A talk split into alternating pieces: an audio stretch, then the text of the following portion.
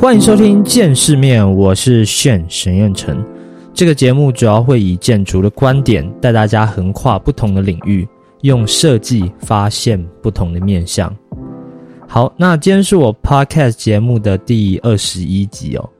相信有在就是关注我的听众，因为我发现说，诶，我这个月好像一个多月还是一个半月的时间哦，就整个消失了，然后也没有再更新这个新的集数。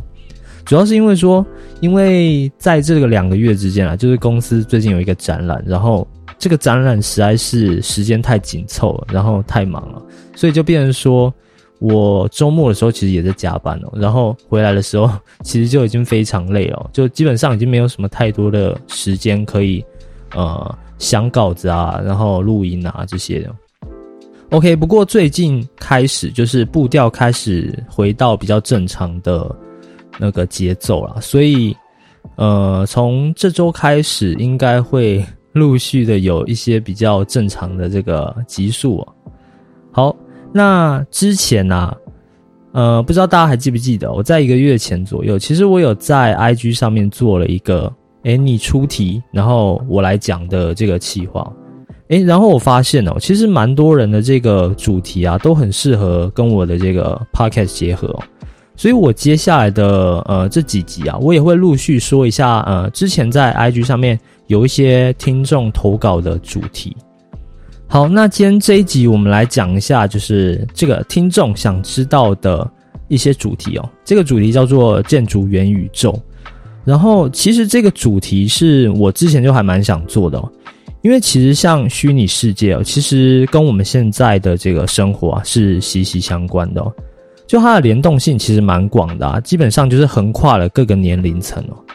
你去看一下，说十年前你会以为说，哎，智慧型手机可能是年轻人的专利哦。但是你十年后，就是现在，你再来看一下哦，其实连年长者他也需要学会使用这个智慧型手机，不然其实你依照现在的这个速度跟节奏，你很容易就跟这个世界脱节哦。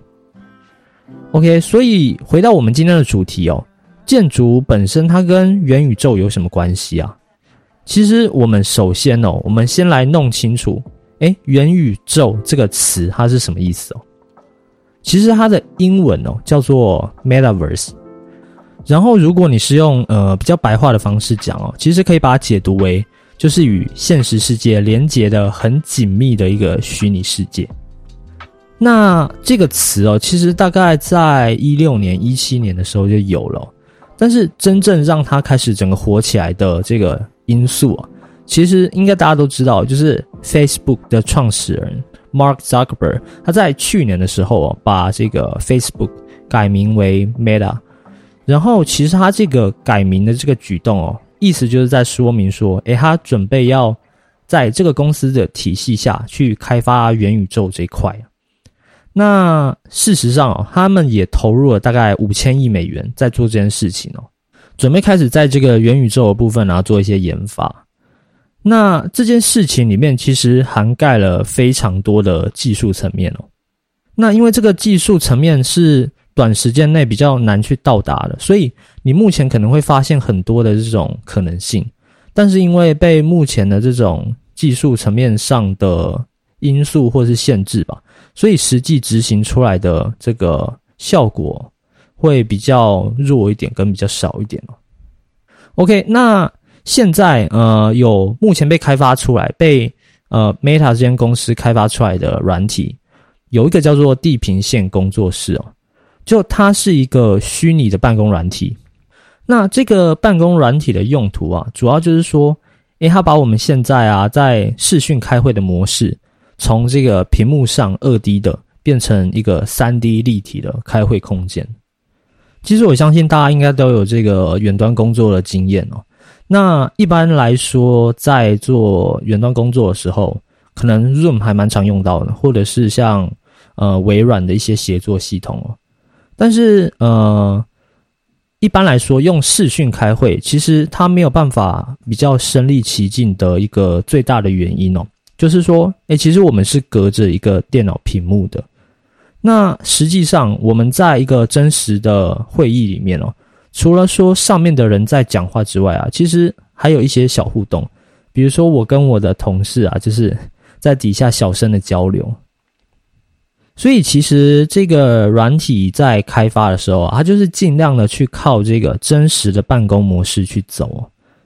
那首先哦，就是以这个软体来说，你要先进到这个沉浸式的虚拟空间哦，基本上你就是要有一副 VR 眼镜嘛。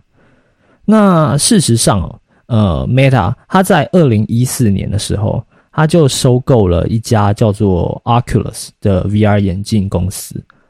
然后这个眼镜啊，基本上它现在的这个最新的版本，就是它是一个头盔眼镜，然后你不需要去用这个把手。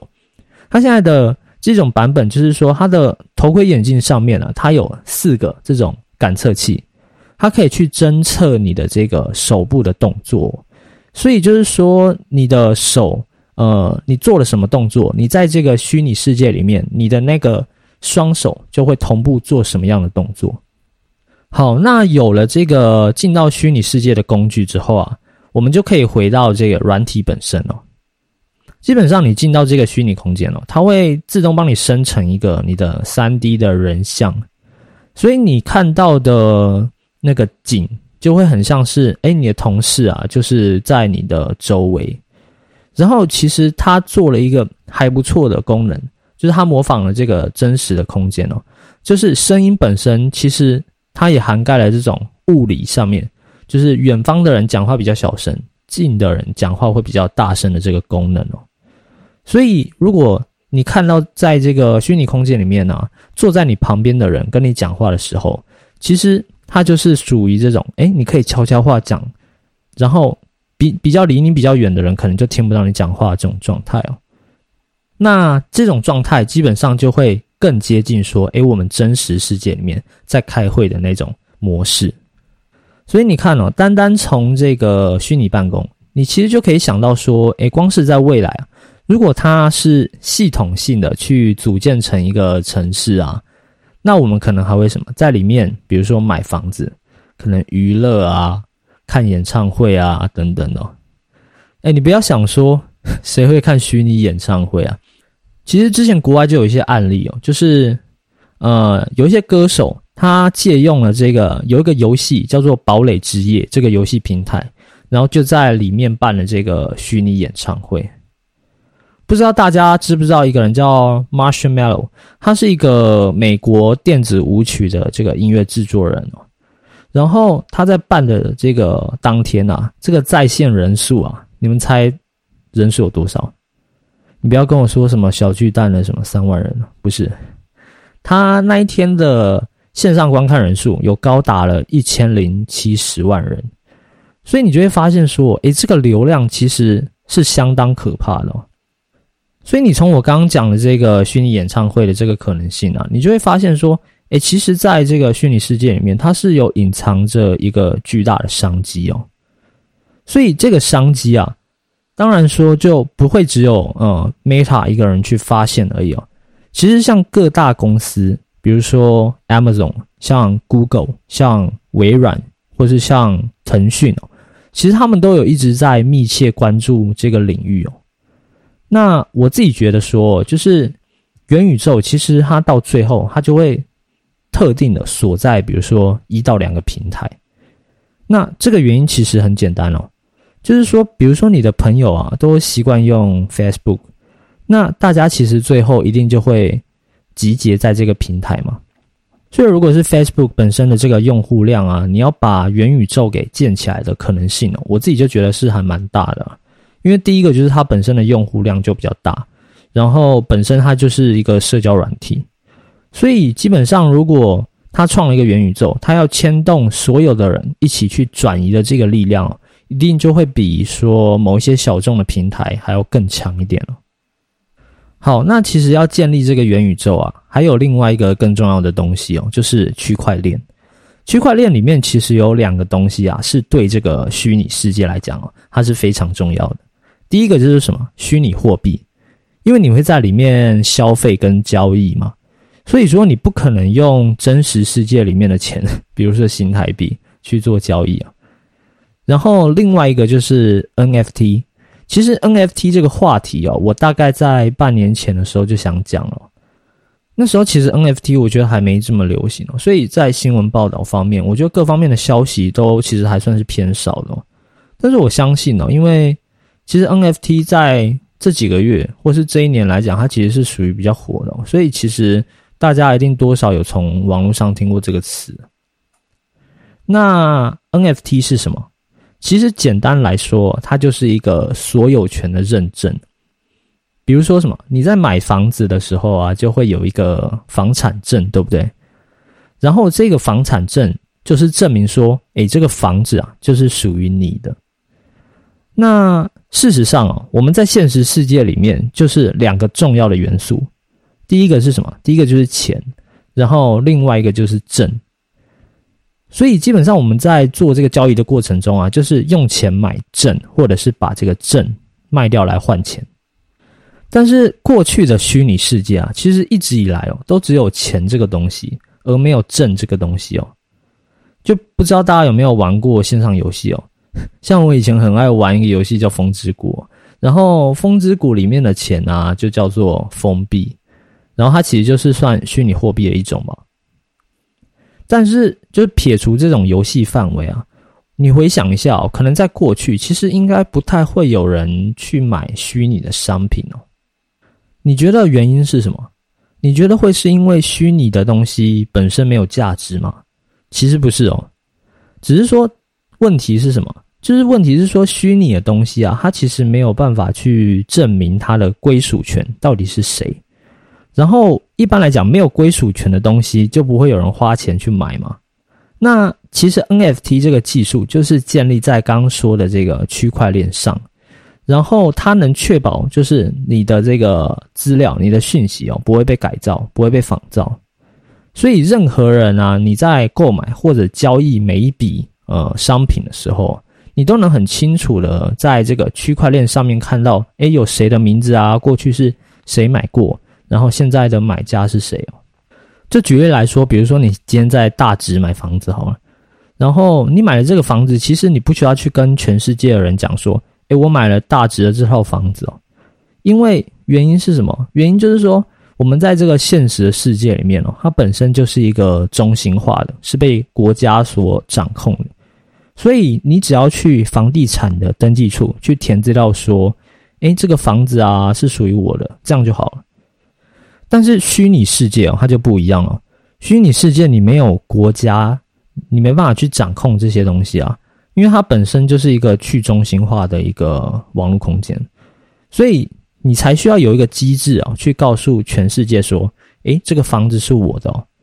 然后这个机制啊，其实就是所谓的这个 NFT。好，那讲到这里啊，我相信大家应该会很好奇哦，那这个 NFT 它到底是怎么运作的？像现在其实最大的这个 NFT 的交易平台，它叫做 OpenSea。然后上面的话，其实它有各种的图像，有各种的音乐，各种的影片。然后其实基本上现在图像算是最多人交易的种类哦。如果你有在关注就是 OpenSea 或者是 NFT 这一块的话，你应该会知道说，哎，其中有一个非常有名的系列叫做 Crypto Punk 加密朋克，它就是总共有一万张图片，然后这一万张都是那种像素风格的头像。那这些头像当初是由两个工程师啊，他去用 AI 生成的，就是可能他换个发型啊，换个衣服啊，就是每一张都略为不同这样子。那一开始啊，这一万个头像哦，在四年前的时候，它的卖价大约是一张一美金左右，其实就是台币不到三十块哦，然后。贵一点的，稍微贵一点的，就是三十美金，也大概就是九百块台币的这个区间而已啊。然后经过了这个四年的时间哦，这一万个头像就不断的被交易，不断的被交易。然后像现在，呃，有几个最贵的头像，其中一个，啊，你们猜到多少钱？它最贵的头像要五点八亿美元。也就是说，你要一百六十亿台币哦，你才可以买到这个像素头像哦。哎，你可能会想说：“哇靠，你神经病啊！你干嘛花一百多亿去买一张这个 JPG 档案，就是我复制贴上就可以了。但其实他在交易的是什么？他在交易的这个本质就是去卖他的这个所有权哦。这其实跟这个艺术界很像哦。你去看一下毕卡索，他生前啊，最初他一张画才多少钱？然后他死后了，他现在在苏富比拍卖或者是佳士得拍卖，你去看他一幅画的这个成交价格哦，也是大概要三十亿台币左右。所以其实现在跟 NFT 结合的比较好的，就是你现在看到这个艺术领域哦。那 NFT 上面哦，它有一个功能哦，叫做智能合约。这个智能合约哦，就是说，哎，你要是在卖的时候，你就可以预先在里面写说，比如说我的这个画，只要每被转卖一次，我就可以抽百分之十的这个版税哦。哎，这个机制其实它就有点推翻了以前传统的这个交易哦。你去想哦，在过去其实画家卖了一幅画，比如说这幅画他卖一万元好了，但是后来如果他不小心成名了。他的画作就会不断被转卖，然后可能到最后变成几百万，或者是几千万，或者是像毕卡索这种上亿的。但如果是以前的这种模式啊，其实你说被转卖了多少次啊？他画家本身跟这个收入啊，其实是没有任何关系的。但是因为这个智能合约的出现哦，变成说，如果你在每笔交易里面，你就先设定好了百分之十的版税，就变成说，诶，你转卖一次，你就获得十帕的利润。每转卖一次，你又获得十趴的利润，然后随着这个金额变大，你十趴的这个金额就会变得相对的成长。那是不是说你就把这个创作本身啊变得有点更像一种被动收入的感觉？所以其实像现在台湾啊，有有几个人创立了一些虚拟艺廊的平台哦，他就是专门在提供这些艺术家，他有一个平台来发表他们的这个作品。那就是你只要戴上，比如说 VR 眼镜，你就能进到他们这个虚拟艺廊的空间里面。然后，当然在这些空间里面哦，就会有这些艺术家的展品，可能就是挂在墙上，或者是说它本身如果是雕塑的话，它就会摆在这个展台上面这样子。然后，如果你要购买他们的数位画作，你就可以透过 NFT 交易。那事实上，其实像一些顶级的拍卖行，就是可能大家很常听过的这种苏富比啊，或者是佳士得，他们其实在去年啊，也开始加入了这个拍卖 NFT 画作的行列啊。比如说去年有一个很有名的人哦，叫做 Beeple，然后他的这幅数位艺术啊，就是透过他把自己就是五千天的这个个人状态哦，去每天记录，然后最后做成了一个这个巨型的数位拼贴。好啦，再让你们猜一下，这幅画后来拍卖了多少钱？这幅画后来卖了十九亿元哦。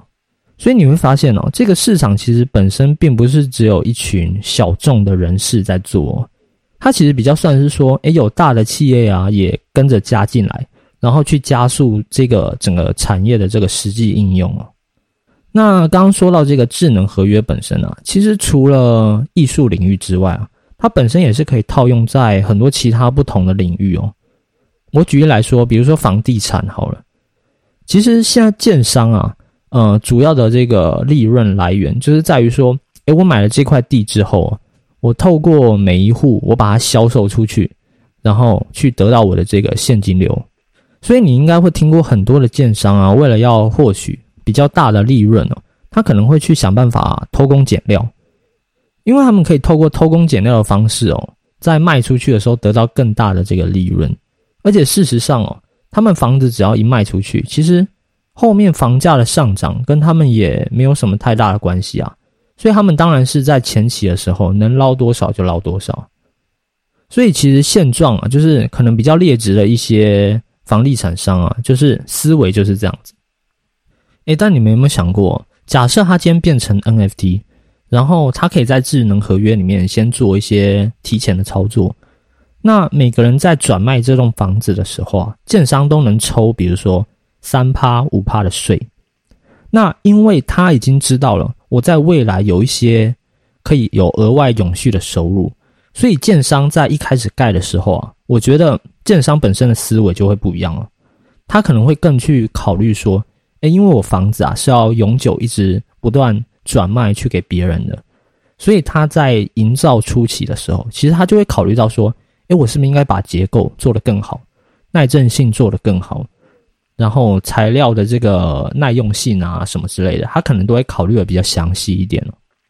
那刚刚说的那些思考，其实都是为了在让以后的房子啊升值而做准备的。因为只要房子越升值，它可以抽到的这个钱就越多嘛。那其实你想一下，这个整个营造或者是建商的环境，是不是就会变得更正向一点？OK，那刚讲完了这个 NFT 的用途之后啊，大家可能就会知道说，诶，在虚拟世界里面啊，你的社交、你的购物、你的娱乐，都是要透过这个 NFT 来实现的嘛。那我们可以再回到这个元宇宙本身的空间里面哦。现在其实是有两个平台啊，是可以看得出，诶，元宇宙以后的这种发展趋势的。其中一个叫做 Sandbox，然后另外一个叫做 Decentraland。这两个平台哦，它其实最早的时候，它也只是一个游戏而已哦，就是有点像那种模拟市民那种感觉哦。只是说，它从二零一八年开始啊，它就开始推出了这个区块链的模式哦。那区块链出现之后，其实玩家玩的他就已经不再是这个游戏本身了，它其实会更变成一种投资的一部分了。那为什么会这样说？因为像 Sandbox 上面啊，如果你要开发一个自己的空间哦，你就需要拥有呃它的土地。那这些土地啊，其实最初一定都很便宜嘛，但是随着这个使用人数越多。然后到整个发展越来越齐全的时候，其实虚拟土地它的价值就会越来越贵。你知道，像现在这两个平台哦，它在土地交易量上面呢，已经超过了台币一百二十亿，甚至说，其实有蛮多的这个企业啊，或者是一些明星啊，都有在里面投资买地哦。比如说，像大家很常听到了那个艾迪达啊，像 Nike 啊，像 Gucci 啊。啊，你都会发现说，其实，在 Sandbox 里面哦，有他们的这个地。那你可能如果是以正常买房自住的这个观点哦，你就会想说，我买一个虚拟土地干嘛？我又不能住，然后我也感受不到啊，对不对？诶，但是如果你今天把这个换位思考一下，你换到这个数位行销的观点来看哦，你就会发现一些很有趣的事情哦。假设你今天买的地，它是一个热门区域，呃，比如说虚拟世界里面的这个信义区好了，那你在这里打了一个广告墙，是不是？呃，路过你这个地的人啊，都会看到说，诶，有这个广告，所以其实你可以把它想象成一个立体的广告空间哦。就现在基本上我们用的所有平台啊，都是二 D 的广告空间嘛，比如说像 IG，像 YouTube。或是像 Facebook，或者是说你们现在正在听的这个 Podcast 哦，那刚好说到这些平台，我们就来顺便说一下，说哎，现在二 D 的这个商业模式是什么样子？这样讲完之后，大家应该就会对元宇宙里面的商业价值啊，你会有一个更清楚的轮廓，然后更好想象。我举两个例子好了，像 YouTube 的分润其实就是来自于本身你的观众数量嘛。假如说这一支影片它有一百万的点击率，那基本上平台会给你的广告收益啊，大约会落在台币三万到六万之间哦。其实要看你的这个受众在哪里啊，就是比如说台湾地区、马来西亚或者是美国，它的这个收益会有点不太一样。然后假设你本身就是一个网红好了，你的额外收入就是说。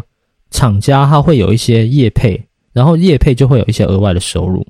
那基本上这些业配的收入应该是会比这个广告分润还更多的。那如果像 IG 的话，IG 其实通常单纯就是看你的粉丝人数有多少嘛。比如说周杰伦他的 IG 粉丝他有四百多万好了，那他基本上 PO 一则现实动态的费用可能就是四百万左右。所以你听到这里可以发现哦。光是在这种平面媒体上面啊，它其实商业价值的这种产值就很高了。那如果今天是换到元宇宙里面的商业玩法，其实我相信一定是更多的，而且可能还有蛮多是我可能还没想想到的一个部分哦。比如说你在这块土地上面啊，你创了一个游乐园好了，然后进到你游乐园的人啊，你都需要收这个门票。然后今天刚好有一个在现实世界的乐团，比如说，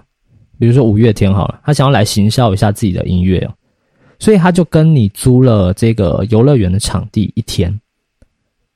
那他在这里面开演唱会啊，是不是变成另外一种商业价值？就是除了你有这个门票收益之外啊，你的土地你也会被别人曝光，更多人知道你的这个位置在哪里哦。好，那这个是商业的部分哦。那可能有些人会想说：“哎啊，我进来我就是为了交一些朋友啊，我也不是为了赚钱的。”那基本上其实你也可以把它想象成这个三 D 的社交小屋。这个意思是什么？就是说。哎，你看我们现在朋友之间的联系方式啊，基本上都是什么赖的群主嘛，或者是说有时候会玩一些多人连线的视讯啊，像 IG 好像也有这功能。但是当你转换到这个虚拟的三 D 空间了，其实关注的地方就会变得更多了。比如说你多了虚拟角色的穿搭啊，我的衣服穿什么样，我的裤子穿什么样，还是你是虚拟空间你就穿一个内裤啊也可以啊。然后你的社交空间长什么样子？就是今天我邀朋友进到我这个虚拟派对，然后家徒四壁，什么都没有，还是说我是走一个极简路线？你看到这个风格上就有区别了嘛？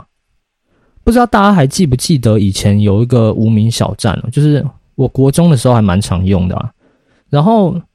那个无名小站其实就是说，你每个人的主页啊，你都可以透过。改一些代码去自行设计成你喜欢的风格，然后这个，然后这个无名小站的主页面啊，就会变成说，诶，是显现你个人 sense 的地方哦。那当然，像现在这种，比如说 FB，它可能就没有这些功能，它就是一个固定的对话模板嘛，就是大家都是一样的，所以你可能也不能去改变它的模式。但是你从这个无名小站的案例，你就知道。其实人本身是对于空间啊，对于美感，或是对于你自己的主页是有一个布置需求的。所以你知道，其实现在啊，也有少数几家公司啊，是专门在设计就是元宇宙里面的建筑，还有室内设计。诶，那讲到这里，你就会开始发现哦，行业的需求开始被带入啊。前面提到的只是什么商业，或者是这个娱乐性质。现在行业的需求开始被带进来了。以现实世界里面啊，其实现在的建筑师或者是室内设计师啊，基本上你会受到地区的限制嘛。就比如说你在台湾接案，但是如果有一个美国的案子，可能对你来说就是这个来回的时间成本就很高了。不光是机票本身啊，就是这种来回的住宿啊、搭飞机啊，再加上这个时间成本哦。可能最终哦，就是跟你接到的那个项目是打平的一个状态。诶，但是在元宇宙里面就很不一样哦。很多业主啊，可能是在未来想在里面开，比如说虚拟的鞋店、虚拟的电影院、虚拟的住宅。但是因为他们是投资方嘛，就是基本上他们对美感这个部分还是比较没办法去掌控，或是比较没办法去达成这个空间要求了。所以，自然而然，这个设计的角色啊，还是会回归到设计师本身哦。所以，其实你会发现说，哎，整个行业里面啊，开始慢慢的可以往这个虚拟空间的设计发展。然后，有了这个设计的空间之后啊，一定开始会很多人卖一些产品嘛。所以，产品其实到时候也会是一个重点哦。就比如说角色身上的这个服饰啊。跟鞋子啊之类的，它最后也会变成是商机的一个部分哦。就你从哪里可以发现这件事情哦？就比如说有玩过游戏的朋友啊，你应该就会发现说，哎，其实很多人啊，他会花钱去买这个皮肤，或是买这个套装，所以你就知道说，哎，这种外貌上的东西哦，其实它是会有一定的商机。所以这些产业啊，基本上只要是在用户量越来越高的这个状态下，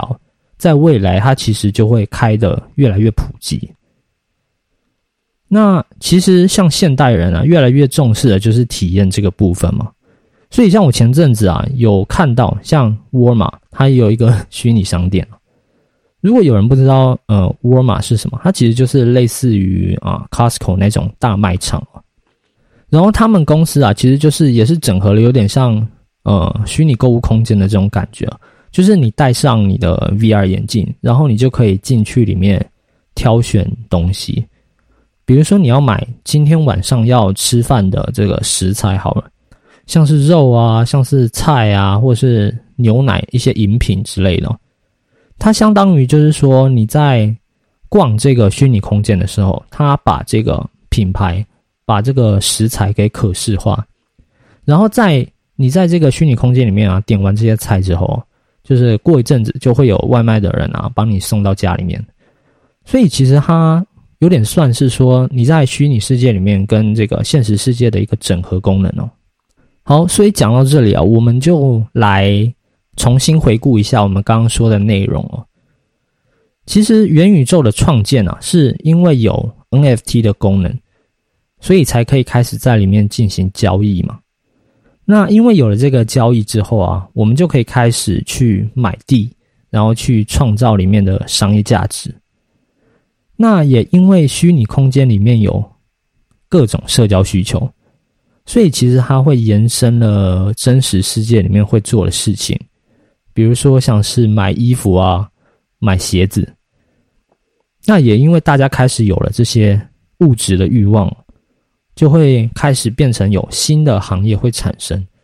比如说像我刚刚说的虚拟空间设计师啊。或者是说，哎，之后有数位行销的一些公司哦，开始帮助你，呃，曝光这些虚拟的店面，让更多的人知道说，哎，你这家店其实是在卖什么的。所以讲到这里，其实应该不难想象说这个未来的可能性啊。好，那今天这一集哦，其实主要就是说，哎，来激发大家的一些想象力的部分了。因为其实，在元宇宙里面，它有非常多技术层面的问题哦，然后这些层面的。问题其实谈起来可能是比较硬的一个部分哦，就是跟写代码、写 coding 那些有关。所以这一部分的话，我就比较不会提我提的是一个 让大家发想的一个部分那我猜听到这里，应该有蛮多的听众也会想到一些延伸应用的部分哦，或者是说，哎，你觉得有什么隐藏的商机哦，可以去让你变成一个致富的管道？那如果你有一些想法不错，其实你可以在那个 podcast 底下留言，或者是说你在我的 IG 上面跟我留言互动也可以哦。OK，那今天这一集就到这里结束了，我们就下一集再见喽，拜拜。